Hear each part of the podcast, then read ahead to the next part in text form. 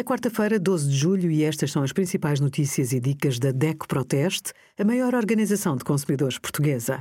Hoje, em DECO.proteste.pt, sugerimos hipocondria quando achamos que estamos doentes, qual o saco mais sustentável para transportar fruta e legumes e os resultados dos testes da DECO Proteste a 36 protetores solares. Os aparelhos de ar-condicionado arrefecem no verão e aquecem no inverno, são eficientes, sustentáveis e estão a tornar-se cada vez mais populares. A instalação tem de ser feita obrigatoriamente por um técnico devidamente certificado para o efeito.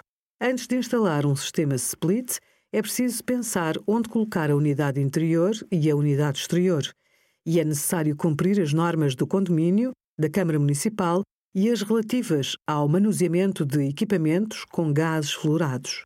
Para encontrar uma empresa de confiança e certificada, visite a página DEC Proteste Select.